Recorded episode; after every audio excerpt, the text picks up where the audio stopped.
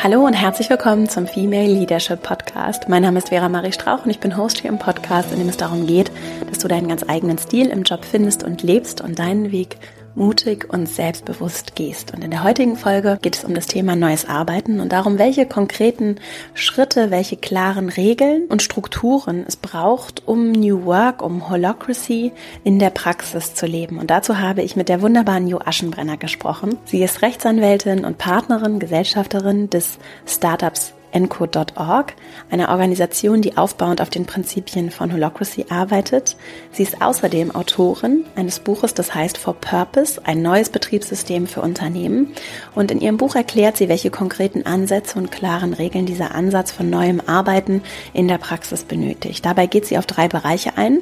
Zum einen Recht, sie ist Juristin, zum anderen Arbeitsorganisation und als drittes auf das soziale Miteinander. Und genau über diese drei Bereiche haben wir gesprochen und dabei immer auch die konkreten Impulse für den Arbeitsalltag herausgearbeitet. Wir haben allerdings neben all diesen technischen, analytischen Themen auch über ihre persönliche Reise gesprochen und darüber gesprochen, wie der eigene Sinn, ihr Buch heißt For Purpose, wie der eigene persönliche Sinn, aber auch der Sinn der Organisation, wozu gibt es eine Organisation, einen ganz anderen Stellenwert, auch im Machtgefüge auch im juristischen Machtgefüge einnimmt. Das ist wirklich ein, ein ganz schönes, umfassendes Gespräch geworden, das ich dir sehr ans Herz legen möchte, das in mir noch lange nachgeheilt hat mich auch inspiriert hat, einige Dinge nochmal anders zu sehen. Und ich habe sehr viel mitgenommen und wünsche dir deswegen ganz viel Freude damit. Möchte dich auch einladen, es auf jeden Fall bis zum Ende zu hören und bevor wir jetzt loslegen, komm gerne in den Female Leadership Newsletter, dann erhältst du einmal in der Woche von mir auch nochmal schriftliche Impulse, kurzen Input und auch immer den Link zu den Shownotes zu dieser Folge. Und auch in diesem Interview geht Jo auf viele tolle Buchempfehlungen ein, die ich dann für dich immer nochmal zusammenfasse und verlinke, sodass du dann direkt auch nochmal nachsehen kannst, was sie empfohlen hat, falls das für dich interessant ist. Unter verastrauch.com slash newsletter kannst du dich dafür kostenfrei anmelden und jetzt wünsche ich dir ganz viel Freude mit diesem wirklich tollen Gespräch und dann legen wir gleich mal los. Heute zu Gast im Podcast ist Jo Aschenbrenner. Jo ist Rechtsanwältin und Partnerin des Startups encode.org. Sie hat ein Buch geschrieben, For Purpose, ein neues Betriebssystem für Unternehmen. Und über ihr Buch, über ihre Arbeit, vor allem zum Thema New Work, Strukturen, Systeme, auch rechtliche Strukturen im Bereich New Work sprechen wir heute. Ich freue mich sehr, dass du zu Gast bist. Jo, herzlich willkommen im Podcast. Liebe Vera, ich freue mich auch sehr, hier zu sein. Zum Start wäre es sehr schön, wenn du uns einen kleinen Einblick gibst, was du heute machst und wie du dahin gekommen bist, wo du heute bist. Ja, sehr gerne. So, wenn ich nachdenke, heute gerade oder gerade steht mein Leben so unter dem Motiv werde, wer du bist. Ja. Ich bin Rechtsanwältin, hast du ja gesagt, und hab, bin 48 und habe meinen Beruf angefangen in einer Großkanzlei, also habe studiert, meinen Beruf angefangen und habe mir aber schon damals, ja 2000, die Frage gestellt, wozu mhm. mache ich das hier? Also ich habe jetzt eine Top-Ausbildung, ich kann das, bin in einer Top-Kanzlei, wozu? Ja. Und hatte keine Antwort drauf und hatte auch keine Menschen um mich herum, die sich dieselbe Frage gestellt haben. Mhm. Und das gärte so ein bisschen in mir und seitdem habe ich viele Jahre meinen Platz gesucht in der Berufswelt und mit mir sehr gehadert und irgendwie gedacht, die sind komisch, bin ich komisch, wer ist eigentlich hier komisch, was ist falsch? Und habe so die letzten eben, ja, fast 28 Jahre oder ja, 20 Jahre damit verbracht, mich mir zu überlegen, wozu mache ich das? Und habe die Anwaltskanzlei verlassen und anders gearbeitet an einer Hochschule als Rechtsanwältin an der Bucerius Law School und habe so da einen wunderbaren Platz gefunden, Jura Plus mhm. zu erleben und so zu arbeiten, also mit viel Mediation, Psychologie, Personalleitung. Mhm. Also habe da einen wunderbaren Platz gefunden und gleichzeitig gärte immer noch die Frage, wozu Jura? Und so stieß ich, wie vielleicht viele auch der Hörerinnen und Hörer, auf das Buch von Frederic Laloux, mhm. Reinventing Organizations, vor jetzt, glaube ich, drei Jahren und war wirklich elektrisiert. So, mhm. ich las es und ich dachte, endlich eine Heimat für mich, ja.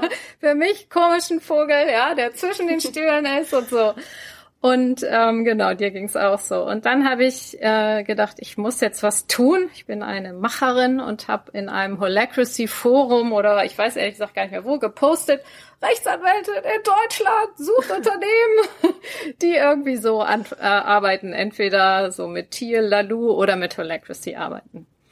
Und wie es dann eben häufig ja doch nicht so der Zufall, sondern das Leben will, äh, las eine spätere Kollegin von Encode meinen Post. Mhm. Und die schöne Geschichte dazu ist, dass sie nach Holacracy gibt's ja Rollen, Aufgaben und ihre Rolle, jetzt weil Encode äh, in Amerika sozusagen oder auf Englisch arbeitet, einen englischen Namen, war Opportunity Sniffer. Also auf der ganzen Welt hatte sie die Aufgabe, nach Menschen, nach Gelegenheiten, nach Begegnungen, nach Netzwerken zu gucken, die Encode gerade braucht. Und was war? Encode suchte eine Rechtsanwältin und konnte lange keine finden, weil alle Rechtsanwälte sagen, was macht ihr denn da? Damit kann ich einfach nichts anfangen. Mhm. Und so rief sie mich an und sagte, wir brauchen eine Rechtsanwältin. Sprich mal mit Tom, der die Rolle hatte, von äh, neue Mitglieder sozusagen in, einzuladen und dann auch zu Gesellschaftern und Gesellschafterinnen zu machen. So sprach ich mit Tom. Und Tom sagte, das ist ja prima. In zehn Tagen sind wir alle in Amsterdam. Komm doch nach Amsterdam. So, Amsterdam? Ja, okay. Setz mich also in den etwas ja alten, diesen Eurocity, der da ja fährt, und kam also in Amsterdam an. Und so begann meine Geschichte, dass ich dann Encode kennenlernte, ein Startup, das mit Holacracy arbeitet. Und in Amsterdam noch den Gesellschaftervertrag unterschrieb, also gleich mit dabei war dann hat sich erstmal mein berufliches und mein Leben insgesamt wirklich verändert. Ja. Und wie genau hat sich das verändert? Was, was genau hat sich verändert? Ja, für mich hat sich verändert. Ich ähm, komme, also meine Kindheit oder ja, meine Familiengeschichte ist davon auch beeinträchtigt, würde ich vielleicht sagen, dass meine Mutter Fluchterfahrung mitgemacht hatte aus Ostpreußen, zwar noch im Bauch ihrer Mutter, aber wir in der Familie dieses klassische Trauma, vererbte Traumata mhm. zu fassen haben. Ich weiß nicht, wer vielleicht das Buch von Marianne Rauwald, Vererbte Wunden kennt oder von der Sabine Bode, Kriegskinder, Kriegsenkel. Ja. ja. Ähm, und das habe ich auch erst spät erkannt, aber habe eben gemerkt, durch diese Familiengeschichte, wo ja nun niemand was für kann, mhm hatte ich nie die Möglichkeit, ich selbst zu sein, zu werden, zu wissen, wer bin ich eigentlich. Ja. Und durch dieses neue Arbeiten mit Holacracy und vor allen Dingen mit dieser Sinnorientierung mhm. des Unternehmens, die voraussetzt, dass du dir die Frage stellst, was ist dein Sinn? Mhm. Sonst kannst du da nicht mitarbeiten. Es passt dann nicht. Stellte ich mir die Frage, was ist dein Sinn? Und dafür muss ich mir natürlich fragen, wer bin ich denn eigentlich? Mhm. Wer bin ich? Was macht mich aus? Ja, was, was, wer bin ich? Und zwar jetzt nicht so, dass ich mir die zum ersten Mal gestellt habe, aber es kam zu dem Moment, wo plötzlich es sich auflöste und ich merkte, so bin ich. Hier sind meine Grenzen, ne? Mhm. Da ist innen, da ist außen. Mein Sinn, den formuliere ich derzeit immer noch so. Ich verbinde Recht und Mensch. Ich bin eben die, die die Brücke schlägt. Oder man kann auch sagen, ich verbinde Struktur und Mensch. Mhm. Ich kann nicht allein Strukturen, aber ich kann auch nicht allein Mensch. Ich kann nicht allein Recht, ist mir völlig egal. Mhm. Aber ich kann auch nicht nur Mensch. Und plötzlich hatte ich ein auch berufliches Zuhause, wo genau diese seltsame Kombination, wie ich sie immer wahrgenommen habe, die niemand haben wollte, mhm. alle sagten, prima, wir haben eigentlich nur genau auf dich gewartet und auch zwischenmenschlich richtig signalisiert, so wie du bist, bist du genau richtig. In, äh, bei Encode. Bei Encode. Ja. Das sind alles Menschen oder Autonomie ist ein hoher Wert, also jeden so zu lassen, wie er oder sie ist. Und auch Selbstfürsorge auf der anderen Seite. Also mhm. wir gehen im Miteinander davon aus, dass jede für sich sorgt. Mhm. Und es gibt nicht die Erwartung, dass jemand anders für mich sorgt. Mhm. Sprich, wenn ich ein Bedürfnis habe, ein berufliches, ein zwischenmenschliches, was auch immer, muss ich meinen Mund aufmachen. Mhm. Und das zusätzlich, weil keiner diese Aufgabe für mich ärgerlicherweise übernommen hat, immer da sagten, ja, wer, wer hindert dich denn das zu machen, zu fragen, zu tun, ja? Ja, ja äh, eigentlich nur ich.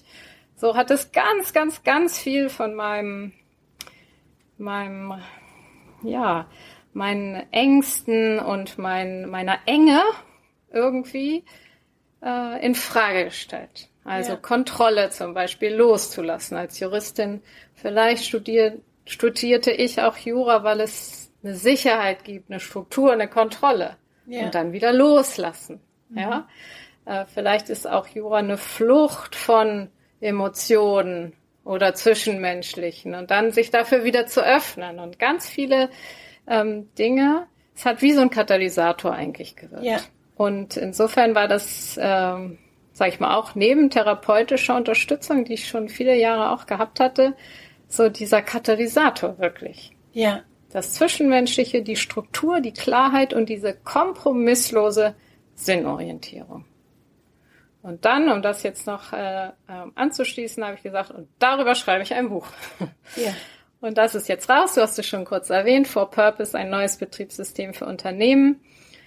Und weil es mich als Mensch so wahnsinnig positiv beeinflusst hat und ein solcher Wendepunkt in meinem Leben war diese Art des Arbeitens in ihrer Klarheit und in ihrer Menschlichkeit. Das habe ja. ich wirklich noch nie erlebt. Ja.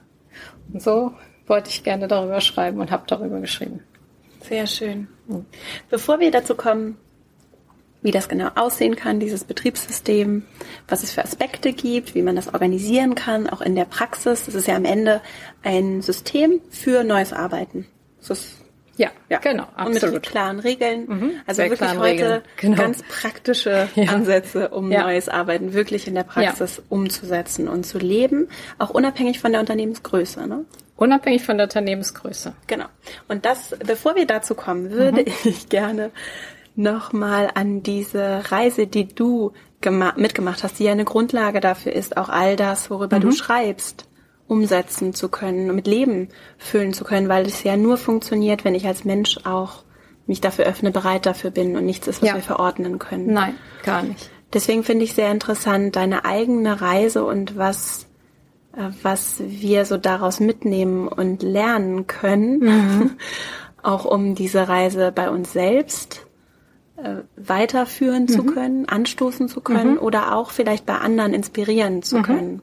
Denn es klingt ja so, als wenn dich die Arbeit bei Encode sehr inspiriert hat. Absolut. Ja. Und eingeladen hat. Was sind so Punkte, die du sagen, von denen du sagen würdest, dass sie, dass sie dir geholfen haben? Genau, also wenn es jetzt wirklich um die Arbeit bei Encode geht, da hat mir wirklich geholfen die Kombination von ernst gemeintem Sinn, also ja. nicht einem einer mhm. Internetseite, wo Werte stehen oder ein Sinn oder ein Purpose, sondern ja. ein Sinn, der lebt, und zwar ein Sinn des Unternehmens erstmal. Was ist das bei Encode? Bei Encode ist es, ist es derzeit auf Englisch, ja. Mhm. to connect power, purpose and work. Also eine Ermächtigung, weniger als Macht, wie wir es häufig im Sinne von Einfluss von oben, sondern Power auch im Sinne von Ermächtigung, ja. ne? Sinn und Arbeit. Ja. Das zu verbinden. Ne? Oder ja. sich machtvoll fühlen, machtvoll sein, ein machtvolles Unternehmen, aber eben neu, weil es mit Purpose verbunden ist. Ja. Macht für den Sinn. Ja. Und nicht für ein ein vielleicht unsicheres Selbst, ja. was Macht äh, aus anderen Gründen braucht. Ja. Und das ähm, spricht mich sehr an. Ich weiß, dass das sehr abstrakt formuliert ist, diese, der Sinn, und das ist aber auch so gewollt. Ne? Es ist ja, also Sinn ist ja nicht das Ziel, das du abhackst, im Sinne ja. von, ja, Kennzahl erreicht, sondern ja. es soll wirklich dieses Abstrakt und mich spricht es sehr, sehr an, diese Kombination. Ja. Womit verdient ihr euer Geld? Genau wie es in einem agilen Unternehmen so üblich ist, hat sich das verändert. Ursprünglich war der kühne Plan, eine Plattform zu programmieren, selber zu programmieren, die Menschen mit Unternehmen vermittelt und zwar sinnbasiert. Mhm. Also da würde sich jemand anmelden und sich als Person wirklich mit der Identität, mit dem Sinn vorstellen Ja. Und auf Basis nicht auf Basis kannst du, keine Ahnung, Slack, Excel mhm. und Office 365, ja, sondern wer bist du? Ja. Und das Unternehmen sich vorstellt auch mit seinem Sinn mhm. und weniger mit seinen Kennzahlen oder seinem Businessplan, den es eh nicht mehr in dem Modell gibt. Und auf dieser Basis bestenfalls mit künstlicher Intelligenz, also große Pläne, würden Menschen und Unternehmen vermittelt. Und über die Plattform würde mittels Blockchain der Gesellschaftsvertrag schon gleich geschlossen, ohne ein PDF auszudrucken, zu unterschreiben und es zurückzufaxen, bestenfalls noch, mhm. sondern mit moderner Technologie würde der Gesellschaftsvertrag geschlossen und würden auch alle Gewinnausschüttungen sozusagen schon gleich. Das war der kühne Plan. Mhm. Dieser kühne Plan hat sich so schnell nicht realisieren lassen weil wir gemerkt haben, dass das Modell in seiner Radikalität noch Zeit braucht im Markt.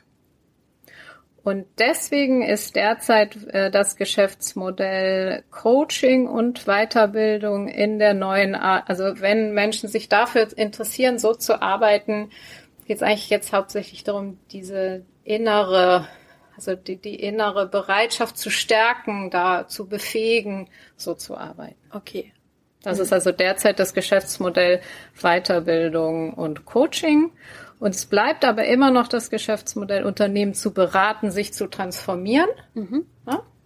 Es geht aber langsamer als gedacht. Und wir sehen uns auch als, oder N-Code sieht sich, denn es ist ja ein System, was nur sich selbst gehört, als so eine Art Inkubator. Also wenn Unternehmen und Menschen dahin kommen, ne, dass die neue Art des Arbeitens gehegt, gepflegt entstehen und wachsen kann. Okay. Genau. Schön.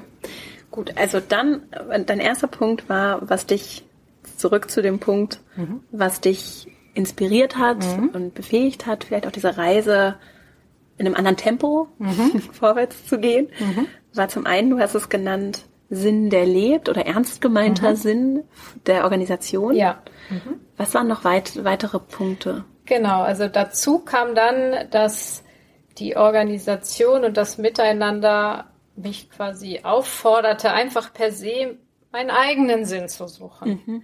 Es, es geht irgendwie gar nicht, ohne diesen zu suchen, so zu arbeiten, weil ich bin umgeben von Menschen, die den kennen, die danach leben, die danach handeln, die den aussprechen, diskutieren, sich zweifeln, also so. Ähm, und es ist auch immer Frage, passe ich mit meinem Sinn zum Unternehmen? Ja. Ich, ich, und wenn nicht, dann müsste ich gehen. Ja. Ich habe kein Recht, das Unternehmen zu verändern denn das hat seinen eigenen Sinn, der gehört dem Unternehmen. Dann müsste ich gehen. Aber da muss ich erstmal wissen, was ist überhaupt mein Sinn. Also es ist mhm. so präsent, will ich sagen, die Sinnfrage, ja. dass sie mich dahin geführt hat. Mhm.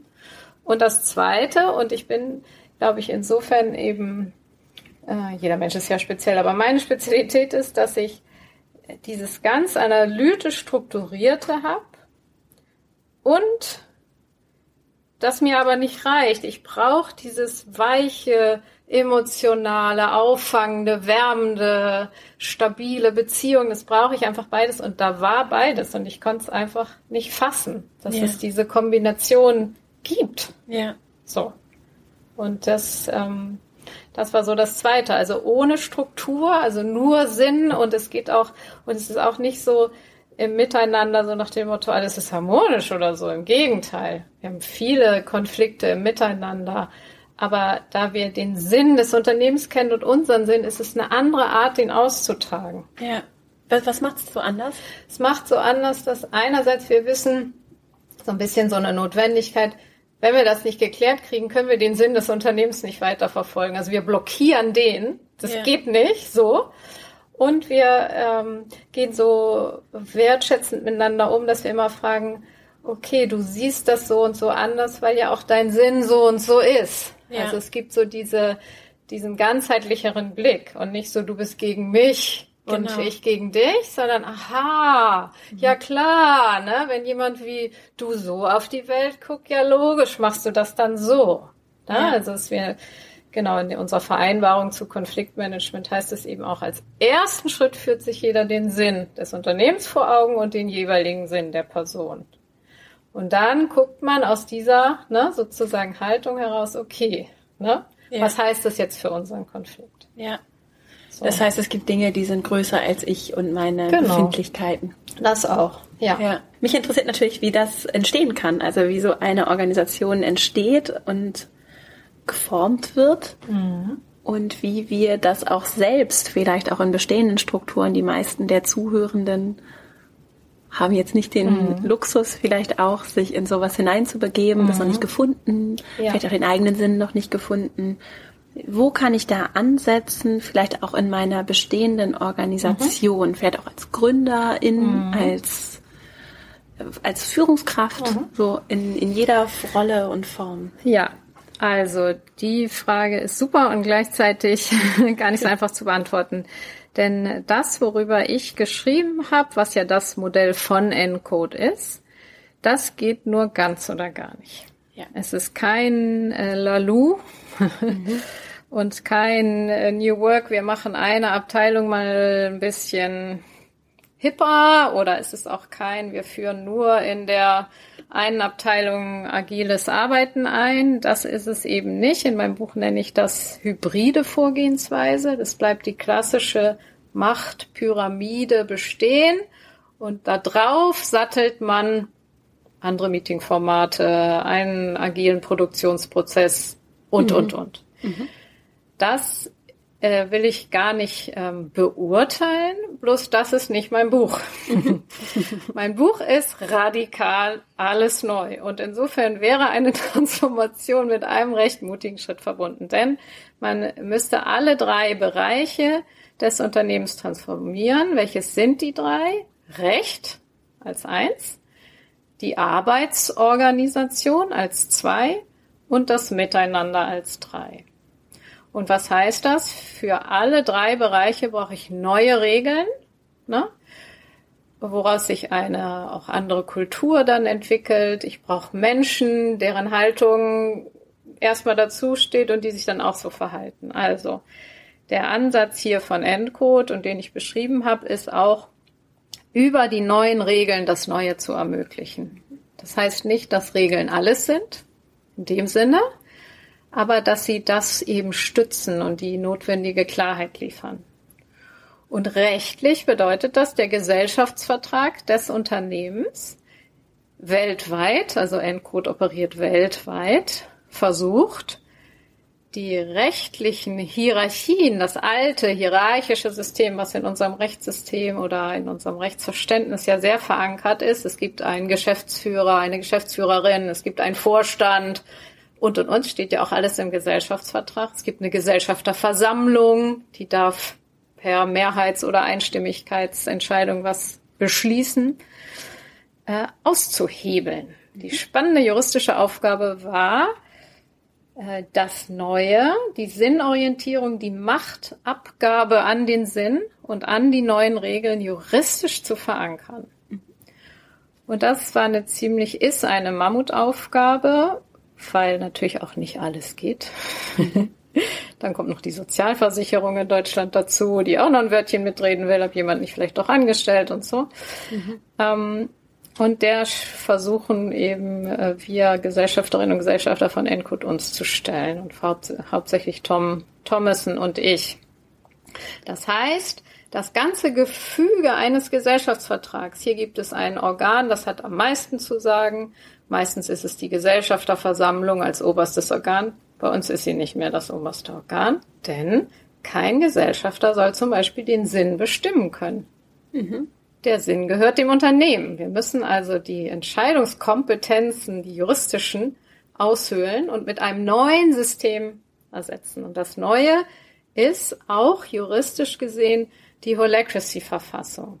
Also wir integrieren sie ins Recht und sagen, statt dem, was du kennst, soweit es eben legal möglich ist, machen wir auch die juristische Kompetenzverteilung nach und Entscheidungsbefugnisse nach dem neuen System. Und das wäre quasi der erste Schritt, wenn man gründet oder transformiert, ja. einen neuen Gesellschaftsvertrag. Genau. Denn das wäre jetzt auch so, das ist auch eine Frage, die tatsächlich genau. schon, die ich schon häufiger gehört habe was mache ich denn, wenn ich, heute ist, ist ja eine natürliche Person, die dann haftet. Genau. Ich bin keine Juristin, aber das war so viel weiß gut. ich. genau.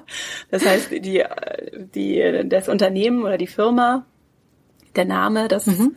künstliche Konstrukt einer Organisation kann nicht haften. Und wenn jetzt jemand zum Beispiel in den Produktionsanlagen verunglückt, dann ist da, muss nach deutschem Recht jemand dafür verantwortlich sein.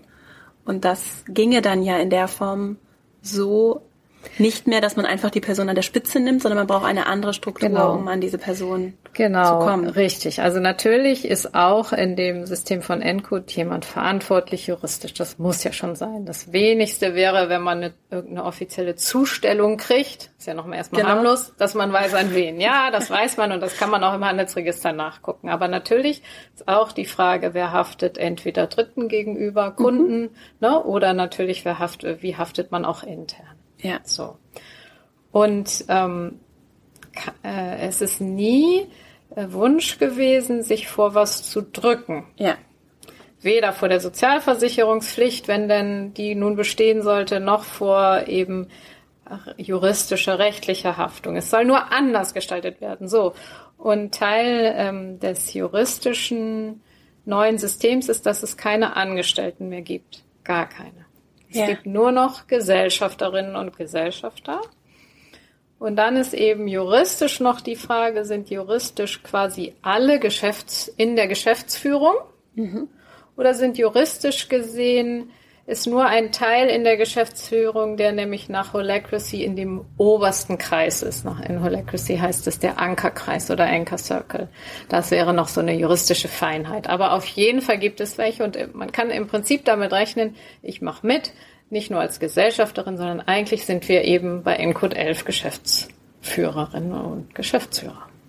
Wenn man, wenn es mal dann so weit kommt, dass man es juristisch ne, dann wäre das der Fall. Und dann ist es natürlich wichtig, eine Rechtsform zu wählen, wo keine persönliche Haftung dann eintritt, sondern wo die Haftung beschränkt ist. Also in Deutschland wäre das eigentlich die GmbH. Und in äh, USA kann man eben diese LLC, Endcode.org LLC nehmen, die, ähm, ich bin leider selber gar keine Gesellschaftsrechtlerin und musste mir ja. das auch alles anlesen, ja. aber die das in den USA ermöglicht und in Deutschland ermöglicht zwar die GmbH die Haftungsbeschränkung, aber sie ist so streng vom internen Gefüge her, dass ja. wir alles andere dort nicht unterkriegen, was wir wollen. Also die neue Machtordnung kriegen wir in der GmbH nicht unter. So, was nun? die einzige, die Möglichkeit, die wir derzeit eben auch gemeinsam herausgefunden haben, ist eben die GmbH und Co. KG. Da hat man die Haftungsbeschränkung in der GmbH, aber die neue rechtliche Governance in der KG und die KG ist ja eine Personengesellschaft und da ist es etwas freier, ja. was man aushöhlen kann, sage mhm. ich jetzt mal. Sehr interessant. So. Und auch finde ich interessant, weil es auch zeigt, dass es, dass es auch eine Imbalance ist, jetzt aus meiner Wahrnehmung, wenn sich nur ein Teil der Gesellschaft ändert. Mhm. Zum Beispiel Organisationen, die nach neuen Modellen suchen, Menschen, die für sich mhm. nach neuen Lebenskonzepten suchen und einer, ab einem Apparat, einer alles umspannenden mhm. Klammer, nämlich einem eigentlich internationalen Rechtsgefüge, das sehr langsam sich mhm. nur bewegt, auch aus guten Gründen sicherlich. Ne? Und das natürlich auch zu Herausforderungen führt. Und das finde ich ist eine spannende Frage, inwieweit jetzt gar nicht unbedingt für dich, aber mhm. so insgesamt die Frage, die wir uns stellen müssen, inwieweit brauchen wir diese langsamen Zyklen, weil wir auch gelernt haben aus unserer Geschichte, dass das gut ist, wenn lange, lange Disku Dinge lange diskutiert mhm. und debattiert werden und wo können wir vielleicht auch ein bisschen mehr, brauchen wir auch mehr Geschwindigkeit, um auch mitzuhalten, zum Beispiel mhm. mit Fortschritt in der Wissenschaft, in der Technologie. Und so weiter, ja. Ja, und wo kommen wir mhm. vielleicht auch, weil wir so langsame Strukturen haben und weil wir es mhm. auch gewohnt sind, finde ich, im politischen Diskurs manchmal nicht so ein bisschen mit der Handbremse oder auch ein bisschen mhm. nur oberflächlich zu diskutieren. Also ja, spannend. Also so die Funktion von Recht in der Gesellschaft ist ja sehr wichtig. So, es soll auch nicht so klingen, dass ich sagen würde, das taugt nichts oder so. Aber für ja. mich taugt es eben nur was, wenn klar ist, wozu brauche ich die juristischen Strukturen? Ja. ja. Und die sind eben von der Art her eher ja vergangenheitsbezogen, juristische Strukturen und eben eher langsam stabilisierend so. Ja. Und ähm, genau, und da gilt es eben auch, und das ist auch eins, was mir so wichtig geworden ist, eben, und es gilt, gilt immer auszuloten der Polaritäten, Veränderung und Bestand. Ja. Nur Veränderung ist auch nicht gut. Wie ja. schön, dass wir Bestand, dass wir juristische Regeln haben, die schon von, was weiß ich, Anno dazu und so weiter. Also es geht für mich um dieses Ausloten. Aber ja. ja. Und das Zweite, ich sprach heute mit einem Freund über Selbstorganisation und über Holacracy und er sagte, eigentlich funktioniert's doch nur, wenn alle Selbstorganisation machen. Mhm. Weil diese kleinen Inseln, und das hast du auch eben so ein bisschen angedeutet, können die denn allein, ne? Ja die kleinen Unternehmen, also nicht unbedingt kleine Unternehmen, aber die einzelnen Unternehmen, die ja auch wieder Kunden brauchen ne, mhm. und Partner und, und, und. Also es, es ist zu hoffen, dass das Ökosystem ja. der neuen Arbeit und der ernst gemeinten neuen Arbeit eben wächst. Ja. Und das ist auch für Encode so wichtig. Und deswegen war diese Plattform ursprünglich geplant. Ja. So. Schön. Ja, mhm. und weil das, und das ist auch nochmal so ein Punkt, und deswegen ist es auch so schön, dass wir auch hier im Podcast darüber sprechen und dass auch immer mehr Menschen auf jeden Fall in den Blasen, in denen ich mich so bewege, mhm. sich mit dem Thema öffnen und so ihre persönliche Reise mhm. antreten, sicherlich auch mit Skepsis auf das Thema blicken, mhm. es besser verstehen wollen. Und nur so entsteht auch der über, steht überhaupt erstmal ein Gespräch darüber mhm. und auch der Druck, das funktioniert ja leider in unseren mhm. Strukturen nach, mhm. durch Druck, um mhm. Dinge politisch auch auf die Agenda zu bringen. Und da ist sicherlich das, worüber wir hier sprechen, sehr weit und sehr mhm. radikal, jetzt mal in mhm. Anführungsstrichen. Aber ich finde schon, wenn wir über Sozialversicherungs, über Sozialversicherung und Gründung sprechen, also ich als Gründerin, merke an so vielen Stellen, dass ich einfach so exotisch bin, mhm. obwohl ich es eigentlich gar nicht bin. Mhm. Und an so Schon. vielen Stellen ja. an Grenzen stoße, ja. wo ich Dinge erklären muss, rechtfertigen mhm. muss, äh, wo es keine Regelung gibt für mhm. Menschen wie mich. Ja. obwohl ich lauter Leute kenne. ja, es ist so. Und da merke ich ganz viel äh, Notwendigkeit mhm. zu verstehen, mhm. zu überlegen, mhm. wie können wir das anders lösen. Auch zum mhm. Beispiel für Frauen, die gründen. Mhm, so viele nicht gelöste, nicht durchdachte, nicht vorhandene mhm. Fragestellungen, die mhm. aber offensichtlich da sind. Ja. Ich möchte noch, du hattest mich ja gefragt, wenn jemand jetzt gründen wollte oder im eigenen Unternehmen vielleicht drüber nachdenkt, was kann ich denn tun, habe ich ja gesagt, dieses geht nur ganz oder gar nicht. Ne? Anders als, ne, ich mache bis Agilität hier. So, was ist das Ganze? Das erste ist das Rechtliche, darüber sprachen mhm. wir gerade. Das zweite ist die Arbeitsorganisation. Also sowohl die Verantwortlichkeiten, die, der Aufbau des Unternehmens mhm. und die operativen, die Prozesse, sage ich mal, was in, in alten, für mich alten Management-Sprech eben die Aufbau und die Ablauforganisation ist und das Ganze funktionieren, das Geschäftsmodell, die Strategie. Das ist der zweite Bereich, den es natürlich braucht. Mhm. Ja. Und bei diesem Modell, über das ich geschrieben habe, geht es Derzeit nur mit Holacracy. Klammer auf, leider Klammer zu. Nicht, weil Holacracy die einzige Lösung ist, nicht weil es überall erhaben ist oder sonst irgendwas, sondern weil Holacracy derzeit das einzige, die einzige Methode ist. Der Brian Robertson sagt ja selber, es ist eine soziale Methodik, um eben die Verfolgung des Sinns sicherzustellen, und zwar in der Art, dass Mensch und Arbeit getrennt werden. Die Arbeit wird organisiert so effizient und gut, um den Sinn zu verwirklichen. Ja. Und Holacracy lässt eben bewusst, wie es auf Englisch immer heißt, by Design, alles Menschliche außen vor. Sprich, weil ich Angst habe, dass das Unternehmen es nicht schaffen könnte. Weil vielleicht mein Statusbedürfnis groß ist und ich müsste doch deswegen mich einmischen und und und. Diese ganzen menschlichen Sachen werden für die Arbeit wirklich rausgehalten. Mhm. Um diese, um es nicht zu, zu verwässern, um dem, dem Unternehmen als Organismus, das nur sich selbst gehört, sozusagen zu schützen. Mhm. Und auch die Soziokratie ist da nicht so radikal wie die Holacracy-Praxis. Magst du zu der Praxis noch ein paar Sätzen erzählen, genau. wie das genau. funktionieren kann? Genau, die Holacracy-Praxis funktioniert über ein schriftliches Regelwerk, was die Holacracy-Verfassung heißt. Die kann man auch einsehen in verschiedenen Sprachen auf der Seite von Holacracy One, wen es interessiert, unter Ressourcen. Verlinke ich auch. Ja. Und die sieht ähm, im Prinzip also als, als oberstes den Sinn Mhm.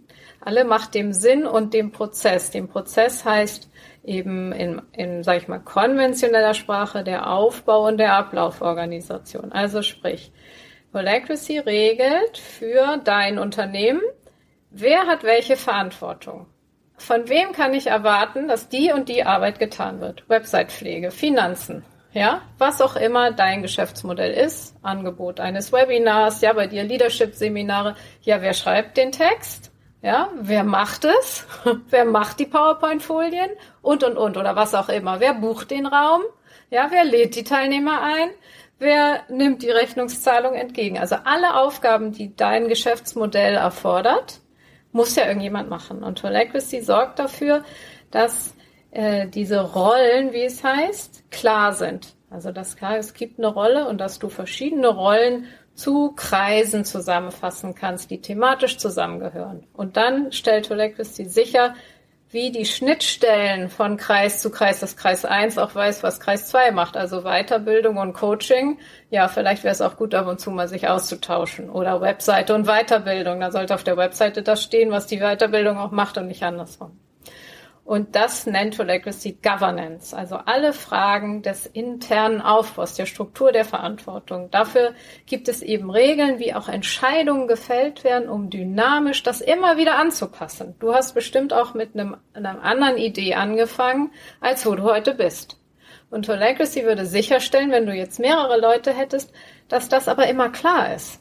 Dass mhm. klar ist, erstens, was du gerade machst mit deinem Unternehmen und zweitens, und wer bitte mhm. soll es tun? Mhm. Das ist Governance.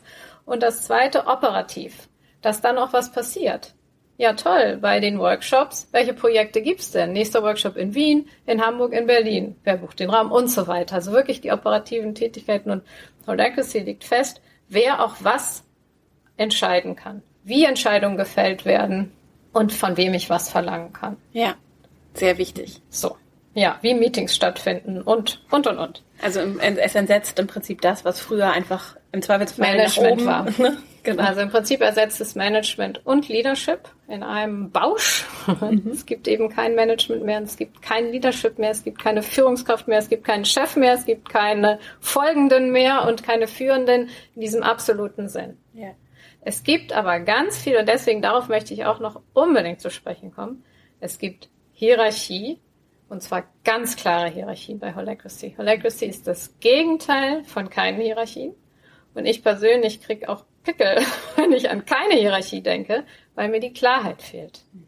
Ich mag es, wenn ich weiß, wäre es dafür verantwortlich und kann mir sagen, was ich tun muss. Prima, ich mache gerne was für dich.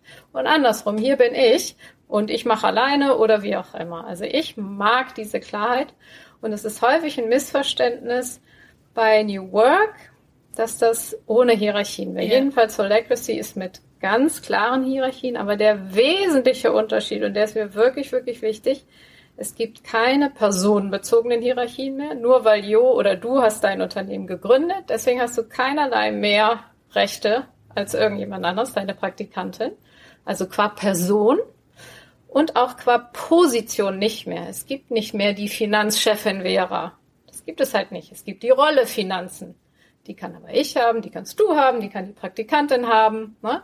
Also es gibt nur noch aufgabenbezogene Hierarchien und weder personenbezogene noch positionbezogene Hierarchien. Und das ist der große ja.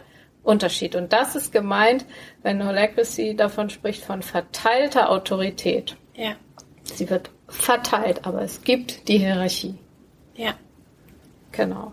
Sie ist nur nicht mehr in dieser Pyramide. Genau, sie ist überhaupt nicht mehr, nicht mehr in der Pyramide und sie ist eben nicht mehr statisch so, sondern sie wechselt, kann in jedem Governance-Meeting theoretisch wechseln. Ja. Wenn Notwendigkeit besteht. Ja. Es ist nicht so, dass immer nur wild irgendwas gewechselt wird, so rastlos, sondern nur wenn Notwendigkeit. Aber theoretisch, in der Regel sind die monatlich, die Governance-Meeting, könnte sich jeden Monat die Hierarchie an einer kleinen Stelle oder auch an mehreren kleinen Stellen ändern. Ja. Weil das häufig auch das Missverständnis ist, dass dann so Chaos herrscht genau. oder dass es so einen genau. Konsens gibt oh, oder nein. Konsens geben muss und alles muss bis zum TZ durchdiskutiert nein, werden. Gerade nicht. Ja, ja, sehr wichtiger Punkt. Ja. Ne? Sehr wichtiger Punkt, dass eben auch gerade kein Konsens, sondern es gibt ja dieses Einwandintegration heißt es ja auf Deutsch. Also bei den Governance-Meetings, wenn ich einen Vorschlag habe zur Veränderung der Struktur, können die, die im Meeting sind, Einwände äußern. Und wenn diese jetzt nicht rein persönlicher Natur sind, sprich, ich möchte mehr Einfluss, das würde nicht gelten, sondern wenn sie Einwände sind, die die Arbeit verbessern mhm. könnten, ne? die, dann gelten sie. Und dann muss die, die, die, die Person, die den Vorschlag gemacht hat, diesen Einwand integrieren. Und dann wird wieder gefragt, ich habe jetzt meinen Vorschlag verändert, besteht der Einwand fort. Also so lange muss man sozusagen ringen, und gleichzeitig ähm, ist das aus meiner, meinem Erleben ein sehr lohnenswertes Ring, denn diese Governance-Meetings bei Encode jedenfalls sind 90 Minuten und zwar auf die Minute. Wir fangen auf die Minute an und wir hören auf die Minute auf, weil wir auch virtuell zusammenarbeiten. Und in diesen Governance-Meetings schaffen wir zwölf, manchmal auch 19 verschiedene Mini-Reorganisationen. Und es braucht keinen Change-Prozess über zwei Jahre, wo dann das nächste Management zwei Jahre später den nächsten riesigen, das braucht es eben nicht. Ja. So. Es ist natürlich ein zeitlicher Einsatz, aber dadurch, dass der auch so stringent durchmoderiert wird und so und im Kleinen immer zu stattfindet. Ja. dann wird ja weitergearbeitet. Ja. Da äh, erlebe ich das als sehr effizient. Ja. Kann ich noch kurz fragen zum Gehalt? Wir müssen ja noch zum Miteinander, da ist noch der dritte ja, genau, Bereich. Genau, ja. ja, wie läuft's mit dem Gehalt? Und vor allem auch, ohne dass, weil ich jetzt, ich will jetzt Gehaltsstrukturen, Systeme, mhm. geht, also im Buch wird es auf jeden Fall auch, mhm. es ist ja ein großes Thema, auch ein mhm. großes emotionales Thema. Ich würde trotzdem gerne diesen Aspekt, wenn jemand gerne mehr Gehalt hätte, mhm. wie läuft das in diesem Prozess ab? Genau. Also, Erstens ist natürlich jede Organisation frei, ihren eigenes Vergütungssystem zu machen. So. Rein nur vom Prozess, ja, wäre sozusagen das die Vergütung eher eine, wäre sozusagen eine Spannung, die ich einbringe, bezogen auf meine Eingruppierung im Vergütungssystem. Mhm. Also ich würde mit der Rolle, die fürs Vergütungssystem ja, Earnings Plan Design heißt das bei Enco, zuständig ist und die mich einteilt. Es mhm. gibt eine Rolle, die teilt mich ein. Ich sagte ganz zu Anfang zu Tom so, oh, du hast die Rolle so, meine Herren, und er nur so, you can have it, ja. Also es ist nicht das irgendwann, das ist ja sonst so die typisch machtvolle Rolle in einem ja. Unternehmen. Und er sagte nur so, please, ja. Und ich so, nee, nee, danke. Also so das mal am Rande. Aber mit der Rolle müsstest du dich auseinandersetzen. Und ähm, dann gibt es beziehungsweise nochmal einen Schritt zurück. Wo kommt die Spannung her? So, der große Lernprozess bei diesem Modell ist, wo kommt die Spannung her? Aus welchem der drei Bereiche? Rechtlich, Arbeit, Miteinander. Ja. So. Wenn die Spannung daherkommt, dass ich sage, Arbeit, Vergütungssystem, ich bin einfach falsch eingruppiert, mhm. dann bringe ich das in einem Arbeitsmeeting. Ja. Wenn die Spannung aber daherkommt, wow, wir haben jetzt das dritte Kind bekommen, wir müssen unser Haus abbezahlen, es reicht einfach nicht, dann ist es eine menschliche Spannung. Ich bin nicht falsch eingruppiert, mhm. sondern ich brauche irgendwie mehr Geld, sonst kann ich hier nicht bleiben, sonst muss ich weggehen. Kann mich jemand fördern? Kann mich jemand unterstützen? Ja? Dann gehört es in den anderen Kreis. Okay. Also das ist das Erste. Wenn es jetzt das Vergütungssystem ist, dann in der Zeit hat die Rolle Peter, dann würde ich sagen, so Peter, hör zu, ich gehöre in die höchste Stufe, weil ich mache, hm, hm. dann sagt Peter, naja, aber ganz ehrlich. und dann würde das, es ist ja ganz transparent, es gibt drei wesentliche Stufen bei uns, ähm, die mit Kriterien belegt sind. Und zwar das oberste Kriterium ist dein Aufgabenmix, wie stark fördert er den Sinn? Ja. Und dann kann man sagen, hör zu, ich habe doch jetzt Finanzen, Strategie, keine Ahnung, ja, und ich bin mit 100 Prozent meiner Arbeitszeit dabei. Also irgendwie gehöre ich doch da nach oben. Ja, stimmt, du gehörst nach oben, du bist irgendwie noch da, weil vorher hast du nur 20 Prozent gearbeitet und hast dient die Rolle. So, also es geht um diese Trennung und Peter und ich müssten dann auch trennen. Wir sind nicht im zwischenmenschlichen Bereich gerade, sondern ich habe ihn um einen Termin gebeten über die Arbeitsorganisation. Ja. Es wäre nicht möglich, im selben Termin das andere zu besprechen. Das heißt, differenziere zwischen Arbeit und Mensch. Würde ich jetzt sagen, okay, das habe ich jetzt verstanden. Kann ich auch sagen, können wir uns in einer halben Stunde, können wir uns heute Abend. Und dann gibt's aber noch das andere Thema. Irgendwie bin ich echt enttäuscht, ja? ja. Oder was auch immer, ja? ja. Und diese menschlichen Themen und dann würden wir uns anders zusammensetzen. Wie, wie lange terminiert ihr so ein durchschnittliches Meeting? Also dieses wären ja jetzt eins zu eins Meetings. Da haben wir keinen Durchschnitt, weil da könnte ich sagen, Peter, ich brauche eine Stunde mit dir, ich brauche 90 Minuten, hast du Zeit so. Ja. Die Governance Meetings sind bei Encode 90 Minuten und die operativen Meetings 60 oder 90 Minuten. Okay. So, aber das macht natürlich auch jede Organisation, ne? wie ja, es klar. zu ihr passt. Aber so ist, ist es bei uns. Ja.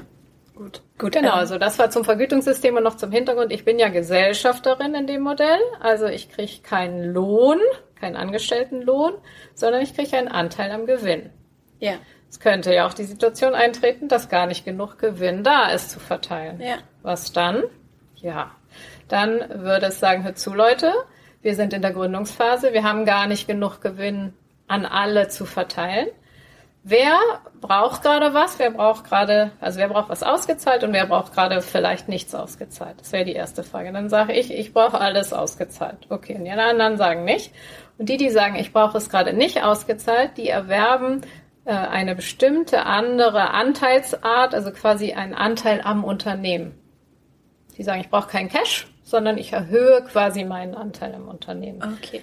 Beziehungsweise das Unternehmen, die andere Möglichkeit ist, verschuldet sich mir gegenüber, stundet quasi das und verzinst das und ähm, dann kriege ich es später. Mhm. Und das ist auch die dynamische Steuerung. Ja? Mhm. Also insofern, das gehört auch noch zum Vergütungssystem dazu. Es ist eben kein äh, Lohn, so egal wie es dem Unternehmen geht, so ungefähr, ich mhm. krieg das. Ja. Ne? Sondern ich bin Miteigentümerin, ja. Mitgesellschafterin.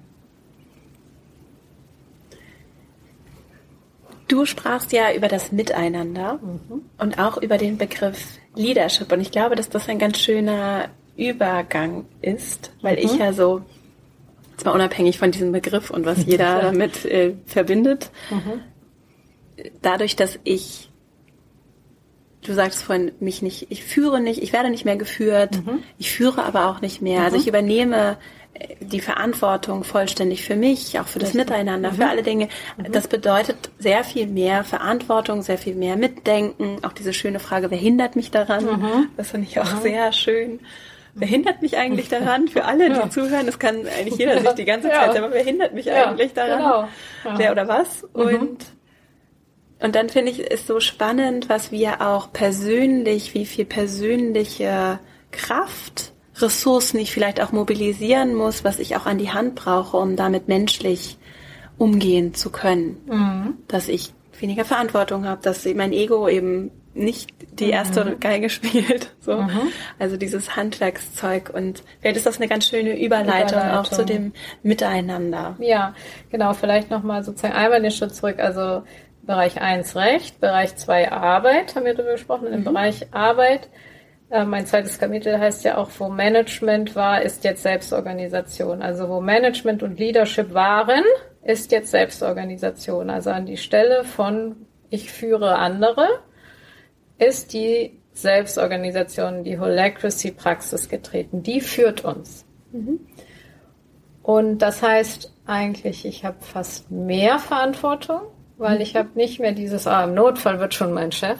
Genau. das habe ich eben nicht mehr. So, und wie jetzt die Frage, wie komme ich damit selber klar? Das ist wirklich schwer. Also ich, äh, ich kann ja vielleicht mal von mir erzählen, würde schon sagen, dass ich so eine umtriebige, neugierige Person bin, die erstmal so, ja, ja, schaffe ich schon.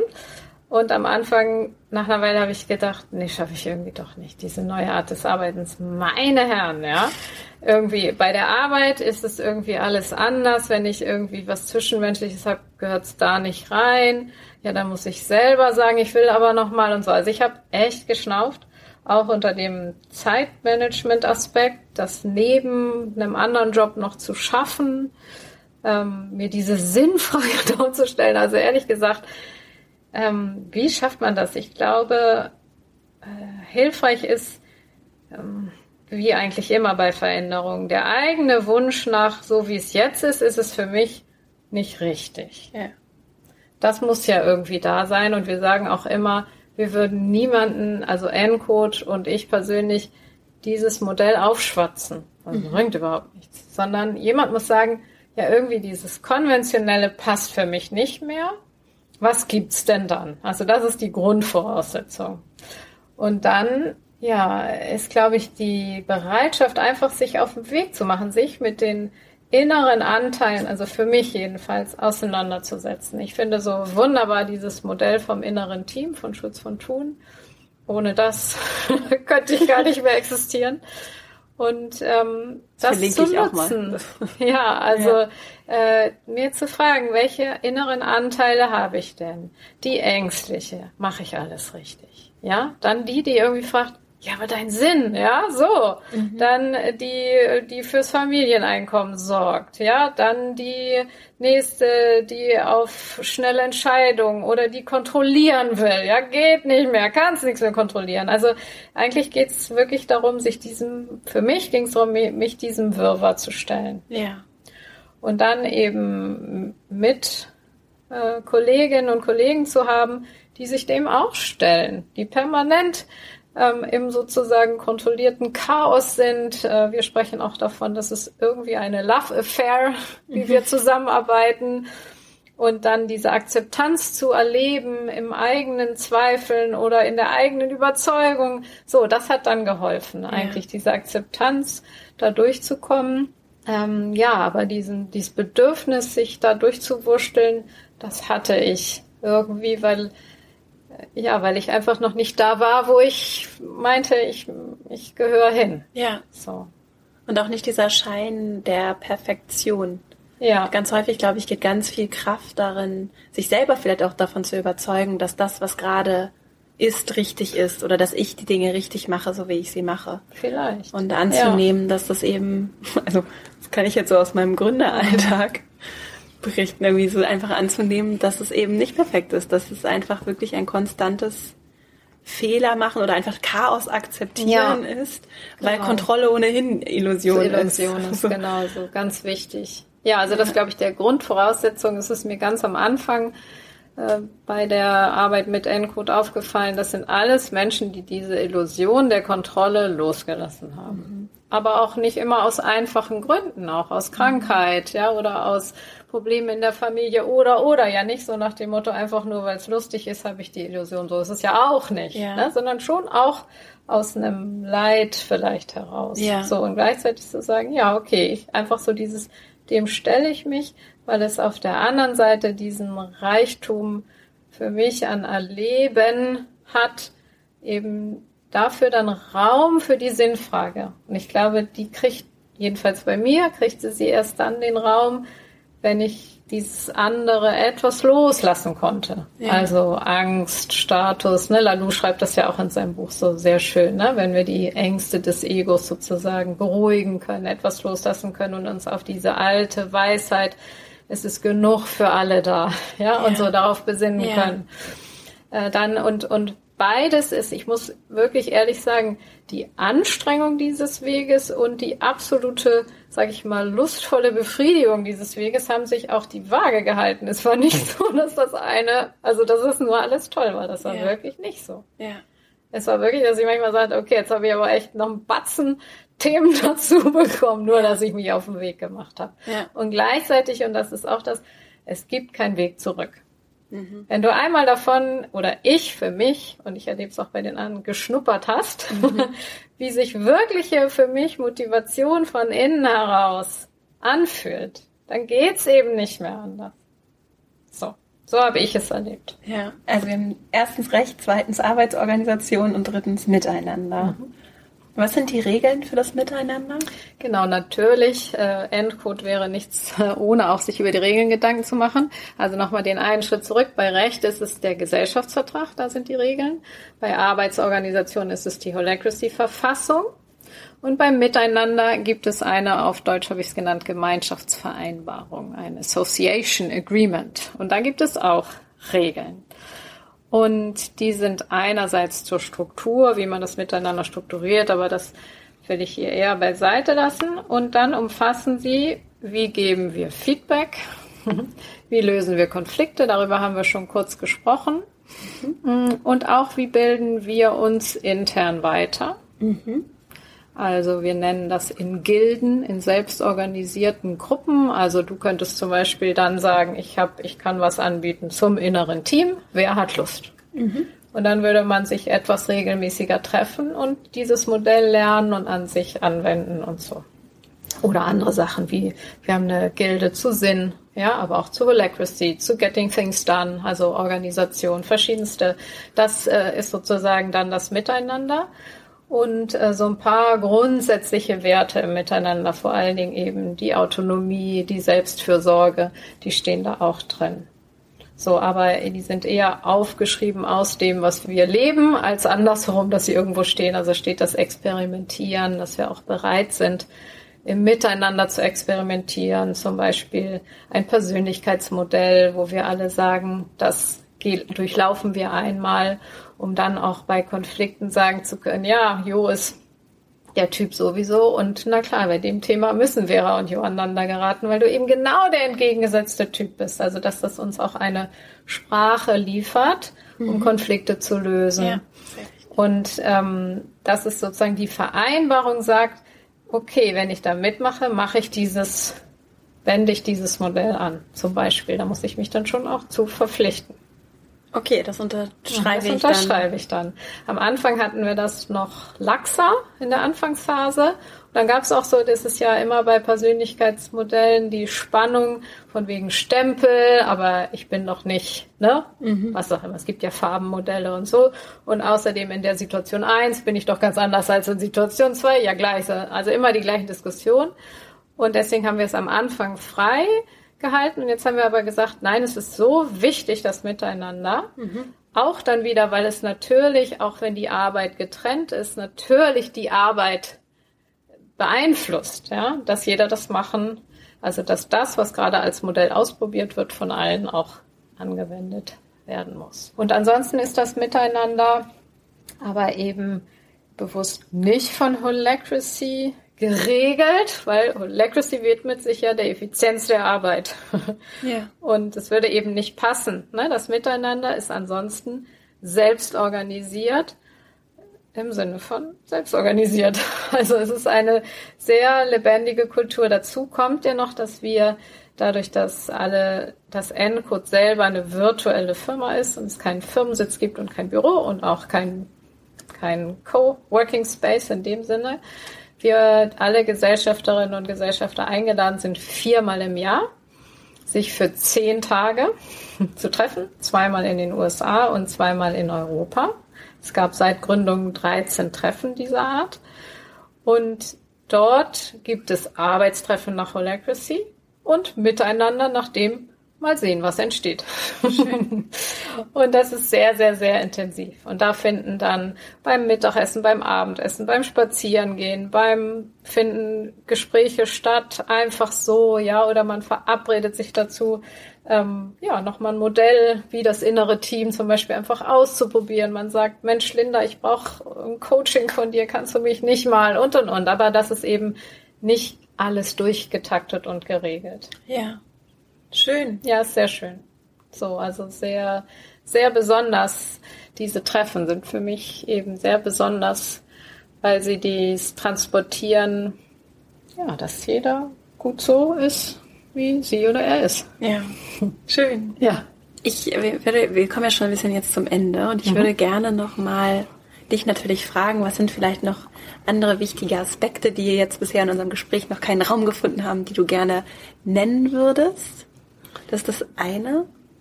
Und dann habe ich noch eine Abschlussfrage zum Thema Eigentum und mhm. Abgabe von mhm. Einfluss. Mhm. Ja, die kommt dann, ja. Okay, was, was möchte ich noch, worauf möchte ich noch hinweisen? Vielleicht auf diese eine Unterscheidung äh, zu Sinn, die ich auch in, dem, in meinem Buch wiedergebe. Und zwar, was heißt Sinn? Sinn heißt nicht, warum machst du das, Jo? Im Prinzip, was sind die Gründe? Meine Gründe sind, als Kind hatte ich gar nicht die Chance, mich selbst, meine Identität, das ist mein Grund. Mhm. Ja. Ja, aber wozu machst ja. du das denn? Also dieses Vorwärtsgerichtete, die Frage, was möchte ich damit bewirken in der Welt? Ja. ja, was ist meine Aufgabe? Das ist Sinn. Und natürlich kann ich auch sagen, mein Sinn mit der Arbeit ist, Geld zu verdienen, meine Familie zu ernähren. Das ist natürlich völlig in Ordnung. Und dann gibt es noch diesen Schritt weiter, was mit selbsttranszendenter Sinn, also nicht ein Sinn, der meine Bedürfnisse hegt, ist auch wichtig, sondern der darüber, und das hattest du am Anfang auch, über mich hinausgeht. Mhm. Also was ist wirklich dieser Sinn, der über die Erfüllung meiner Bedürfnisse herausgeht. Und ich glaube, sich da auf den Weg zu machen, kann eben diese enorme irgendwie Zufriedenheit. So. Ja. Ähm, und es ist trotzdem ein ständiger Wandel und so. Also Sinn heißt wozu und nicht warum. Es ist ja. keine Erklärung, sondern wozu. Manchmal frage ich äh, die Jurastudierenden, wozu studierst du? Ja, das ist eine gute Frage. Warum? Ja, weil mein Vater hat und meine Mutter. Nein, wozu? Das möchte ich eigentlich noch mitgeben, sich äh, die Frage zu stellen. Ja. Eine nicht so leicht zu beantworten. Nein, Frage, auf gar keinen Fall. Sehr, ja, sehr motivierende Frage. Also die Antwort darauf. Ja. Und wer hindert mich daran? Ja, ich auch gut. genau, richtig. Ja, ja genau. Prima. Ja. Jetzt mal so aus der Perspektive einer Person, die sehr viel erreicht hat, sehr hart gearbeitet hat, vielleicht auch überdurchschnittlich viel gearbeitet hat. Wenn ich jetzt gegründet habe oder ich habe ein mittelständisches Unternehmen aufgebaut über Jahrzehnte, warum sollte ich meine Rechte, meinen Einfluss, auch all das scheinbar, was ich ja mhm. mehr weiß, all die Erfahrungen, die mhm. ich habe, warum sollte ich davon etwas abgeben? Ja. Und, ja. Warum und wozu? warum solltest du das? Und auch da, darüber schreibe ich ja auch, aber es gibt vielleicht ein paar rationale Argumente. Warum? Ja, weil die Rolle als Geschäftsführerin, als Vorstand, als auch einsam machen kann, mhm. sage ich mal. Kann, nicht muss, aber kann. Ja, und viele auch, glaube ich, manchmal da reingeraten und, und irgendwann merken, hm, mhm. so, also machen kann. Es, es kann so sein, dass du als Geschäftsführerin auch der, der das Nadelöhr, der Flaschenhals bist. Denn im Endeffekt gucken alle zu dir. Mhm. Du sagst zwar, ich empower euch und ihr sollt doch selber, aber dann in der Krise spätestens, ja, Vera, entscheide du. Und dann wird unsere Welt komplexer und was du alles wissen und können musst als Geschäftsführerin, ist auch echt eine Last oder kann eine Last sein. So. Dann ist die Auseinandersetzung mit konventioneller Macht über unter. Ne? Ich führe, du folgst. Äh, bleibt ja auch bei Empowerment eben letztendlich bestehen. Ja. Und die Frage ist, entspricht das mir? So.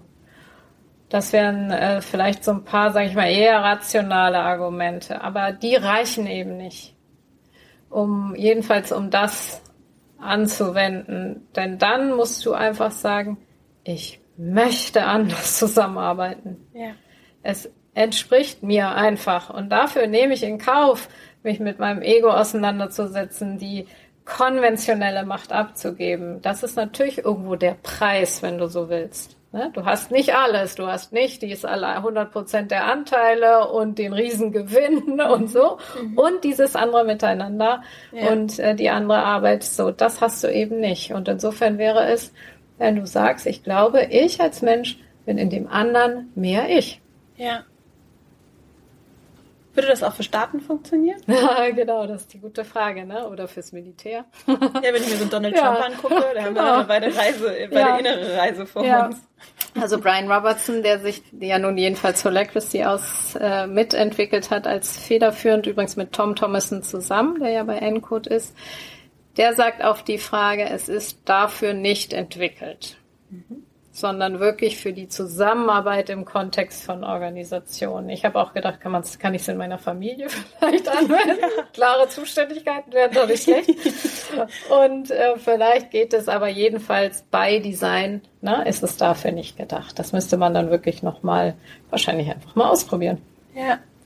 Ja. Eine Vision gibt es auch von Menschen von Encode, einen Staat ja. zu gründen, einen virtuellen Staat. Ja.